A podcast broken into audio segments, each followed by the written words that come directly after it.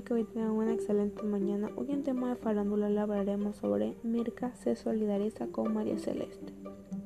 Mirka de Llano renuncia al programa de Telemundo Al Rojo Vivo, decisión que habría tomado desde que fue despedida su compañera María Celeste Arrara.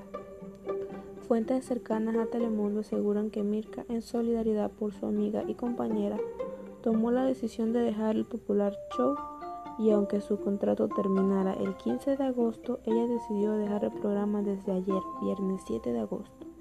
Hasta el momento no se sabe si la televisora tenía la intención de renovar la contratación de Mirka. Que tengan un excelente día, muchísimas gracias por escucharnos.